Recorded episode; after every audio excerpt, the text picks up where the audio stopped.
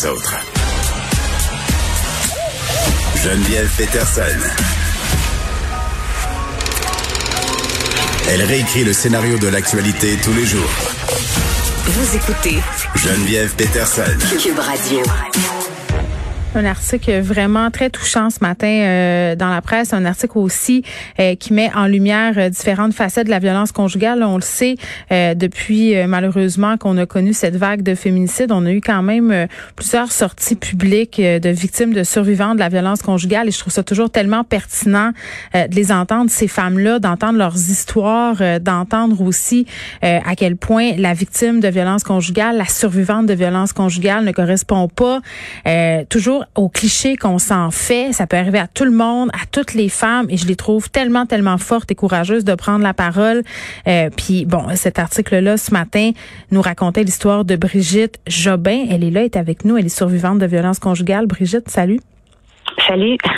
Euh, Brigitte Jobin qui a dû attendre quatre ans avant de voir son ex-conjoint être trouvé coupable de nombreux chefs euh, d'accusations, euh, dont agression sexuelle armée ayant causé des lésions, menaces de mort. Brigitte, euh, vous avez été en relation avec euh, cet homme-là, Jody Matthew Burke, euh, pendant quand même un petit bout de temps. Il a tenté de vous cacher son passé douteux.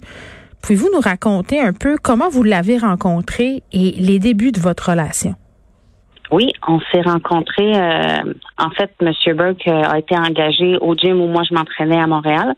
Puis c'est comme ça en fait qu'on s'est rencontrés. Mais quand il s'est présenté, il s'est pas présenté sous son vrai nom. Ça a pris euh, environ quatre semaines avant que je sache son vrai nom, euh, puis un autre quelques semaines avant que je connaisse son passé. Ben c'est ça. À quel moment vous réalisez justement qu'il n'opère pas, si on veut, sous son vrai nom, puis qu'il vous a caché pas mal de choses finalement sur son passé? C'est quand on est allé à l'hôpital, puis que je l'ai entendu appeler son père, puis dire, euh, en fait c'est un anglophone, puis il dit Hi Dad, it's, Jody. Puis moi c'était la première fois que j'entendais le prénom Jody. Mm-hmm.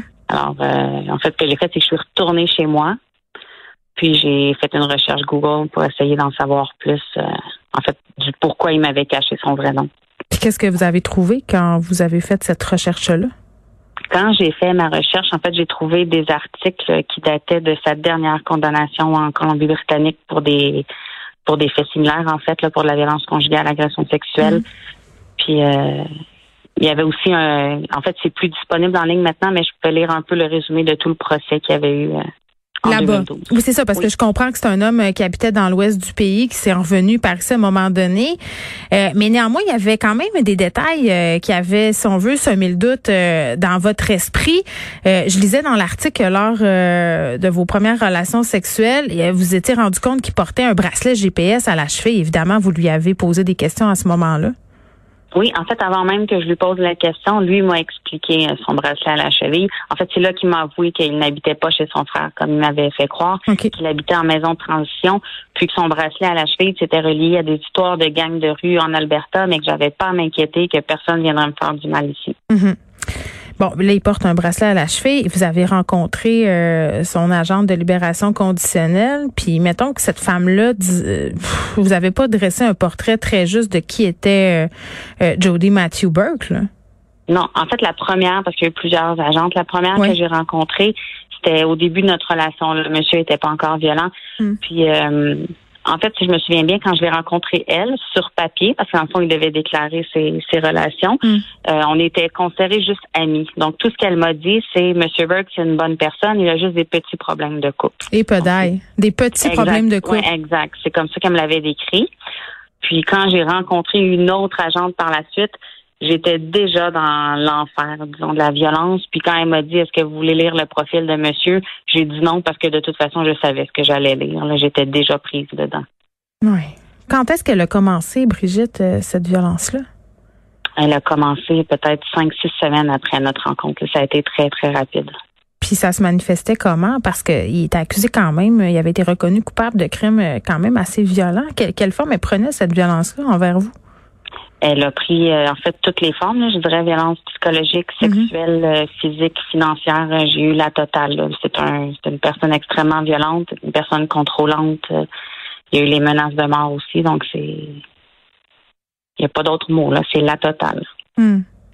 Vous avez pris la peine de dire dans votre entrevue que vous avez accordée que de l'extérieur, vous sembliez être une femme très forte, mais que pourtant vous étiez complètement sous son emprise. Ça se manifestait Oui. comment? Euh, son emprise, Oui. ben ça se manifestait. Monsieur vérifiait mon cellulaire, mon historique d'appel et d'internet à chaque soir. Il avait mon Facebook ouvert sur son ordinateur à son travail en temps réel, donc il voyait tout ce que je faisais, à qui je parlais. Euh, si une de mes amies me textait, je devais lui demander quoi lui répondre pour être sûr que ça fasse son affaire. Il vérifiait. Il avait fait un ménage de mes amis Facebook pour enlever tous les hommes de mon Facebook. Puis euh, c'est important euh, de dire que de l'extérieur, vous avez l'air d'une femme très forte avec un fort caractère. C'est la preuve que ça peut arriver à tout le monde, que même si on a un fort caractère puis qu'on se tient debout dans la vie, on peut tomber sous l'emprise de quelqu'un comme ça et on peut euh, totalement. parce que c'est- on a peur.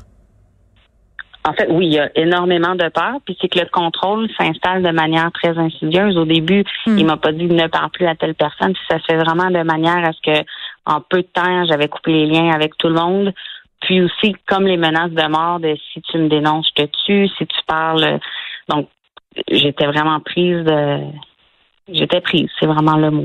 Oui, puis bon, quand on voit sa photo aussi euh, dans la presse et qu'on se rend compte que c'est un spécialiste des arts martiaux mixtes, là, euh, en tout cas, moi, je trouvais que ça rajoutait euh, à, à l'espèce de violence de toute cette histoire-là, là, cette idée justement qu'il pouvait vous faire encore plus de mal, là, parce qu'il était spécialiste des sports de combat. Ah oui, j'avais aucune chance. En fait, pendant toutes les agressions, là, pendant les cinq mois d'agression, j'ai jamais essayé de me défendre. Sauf une fois parce que j'étais en train de manquer d'air, parce qu'il m'étranglait, mais sinon, Hmm. j'essayais juste de le calmer, de le raisonner. Je savais que j'avais aucune chance À cause de, ça? Exactement. Hmm. Avez-vous eu peur de mourir? Ah oui, plusieurs fois.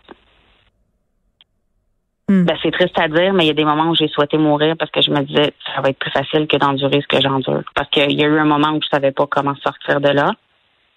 Puis c'était une option qui m'apparaissait. C'est triste à dire, là, je sais que c'est triste puis dur à entendre, mais Je pense qu'il y a beaucoup de victimes qui se sentent comme ça. ouais. Puis même par après, là, je vous dirais que de vivre avec, j'ai été moi, je l'ai fait arrêter au début juin, puis pendant Mm. tout l'été, là, ça a été difficile pour moi de dormir parce qu'au début, je me disais, j'ai envoyé quelqu'un en prison, alors que c'est tellement pas ça. là, C'est lui-même qui s'est envoyé en prison, mais en tant que survivante, c'est quand même un fardeau qui était très difficile à porter au départ. Ben oui, puis vous me parlez euh, de toutes les horreurs que vous avez euh, subies. Pourtant, vous vous voyez pas comme une victime de violence euh, conjugale dans votre tête. Vous, sais, vous vous disiez pas, je suis victime de violence conjugale. À partir de quel moment vous êtes dit, hey, c'est grave ce que je vis, c'est de la violence conjugale? Mais en fait, c'est que- c'est que je savais que c'était malsain, je savais que Ouais. je devais sortir. Mais tu sais, je- moi-même, avant de vivre ce qui m'est arrivé, j'avais des préjugés sur les victimes de violence conjugale, puis je m'identifiais pas à ces femmes. En fait, même après l'arrestation, quand la dame de la cavaque m'a demandé veux-tu aller dormir ensemble de femmes battues, j'ai tout de suite répondu non, non, non, je m'identifie pas à ces femmes-là. Hmm. Donc c'est dur de, c'est comme un chapeau difficile à porter, celui de de femmes battues là, c'est vraiment quelque chose qui, qui est lourd à porter. Hey, vous n'êtes pas la première euh, à me dire ça, puis vous n'êtes pas la première non plus à me dire que la vision des maisons d'hébergement, c'est pas une vision qui est nécessairement positive. C'est comme si on se ramassait là, euh, comme euh, si dans le fond c'était un échec quelque part. Ben en fait, c'est qu'il y a tellement de stéréotypes sur les femmes euh, battues. Puis tu sais, même les, les gens dans leur façon de poser les questions, c'est parfois maladroit. Puis tu sais, je peux comprendre les maladresses, mais il y a beaucoup encore de stéréotypes qu'il faudrait faire tomber. Puis la façon de l'aborder aussi, c'est pas toujours euh, fait de la bonne façon, je dirais. Ben, c'est vrai, puis j'avais envie qu'on parle du fait que vous aimez mieux qu'on parle de vous comme une survivante de la violence conjugale que comme une victime de la violence conjugale. Pourquoi?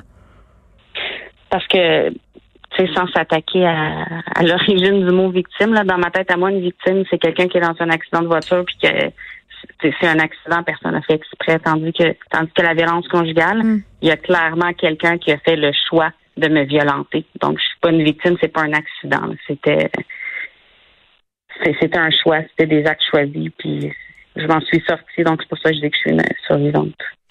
Ben oui, puis Brigitte, on se parlait tantôt, euh, bon, du fait que c'était difficile de faire des sorties comme ça, quand même. Euh, mais euh, on a eu toute cette discussion sur la violence conjugale, la remise du rapport à bâtir la confiance. Vous avez décidé de parler de ce que vous avez vécu à visage découvert, parce que, en tout cas, j'ai l'impression que vous vouliez montrer en quelque sorte que ça se pouvait, que ça se pouvait que que le système fonctionne. Est-ce que dans votre cas, vous estimez que ça s'est bien passé, le processus, le processus judiciaire, tout ce qui s'en est suivi? Ben, je peux dire que au départ, l'arrestation et tout ça, la prise en charge, j'ai eu des procureurs extraordinaires au dossier, les mm. enquêteurs étaient extraordinaires aussi. J'ai été crue par les policiers qui m'ont accueilli. Le, le début a bien été. Le dénouement hier était au-delà de mes attentes, mais je vous dirais que les quatre ans entre les deux a mm. été extrêmement pénible. Pourquoi? Parce que c'est long, quatre ans. Moi, ça fait quatre ans que je dois raconter mon histoire, raconter, raconter, puis des remises. Que je cru, puis des remises sans arrêt. Là. Ça a été à chaque fois que j'avais un appel de la procureure ou de l'enquêteur, je me disais bon, il va encore avoir une remise. C'est extrêmement long, quatre ans. Hmm. Ben oui, c'est long. Puis en plus de ça, euh, je pense que il y avait une certaine peur à un moment que le processus soit invalidé. Là, on sait, on sait que souvent ça tient sur des points de bras euh, de droit puis que c'est excessivement euh, ténu. là, heureusement, quatre ans plus tard, et quatre ans, c'est tellement long. votre ex-conjoint qui est trouvé coupable de nombreux chefs d'accusation, agression sexuelle armée, je le disais, ayant causé des lésions, menaces de mort. Brigitte Jobin, merci vraiment d'avoir partagé votre histoire avec, avec moi. Merci beaucoup.